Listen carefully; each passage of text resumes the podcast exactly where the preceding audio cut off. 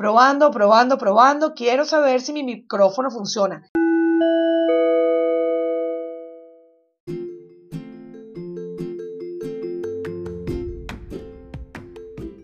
Ok, muchachos, esta es la manera que ustedes tienen que hablar. No pueden hablar así bajito porque la persona no va a entender lo que están hablando. Siempre tienen que tener una buena entonación. Tienen que, no pueden decir, por ejemplo, ahora voy a hablar de tal cosa. No, mira, y si nos referimos a tal cosa, que se vea como que están hilando, como decía Daniel, una eh, conversación con la persona que los está escuchando, ¿ok? Que no se vean rígidos y mucho menos leyendo.